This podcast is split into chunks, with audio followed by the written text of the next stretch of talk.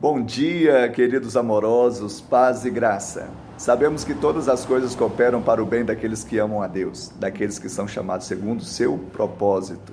Romanos 8, 28. Essa é uma realidade poderosa.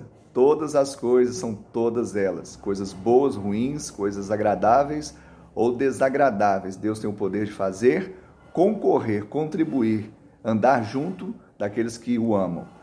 E amar a Deus acima de tudo é respeitá-lo, é temê-lo, é aceitar a sua vontade, os seus desígnios, os seus planos. E o plano e a vontade de Deus é bom, perfeito e agradável.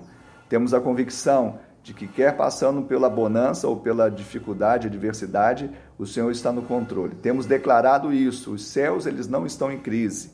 Nós cremos em milagres e Deus está no controle.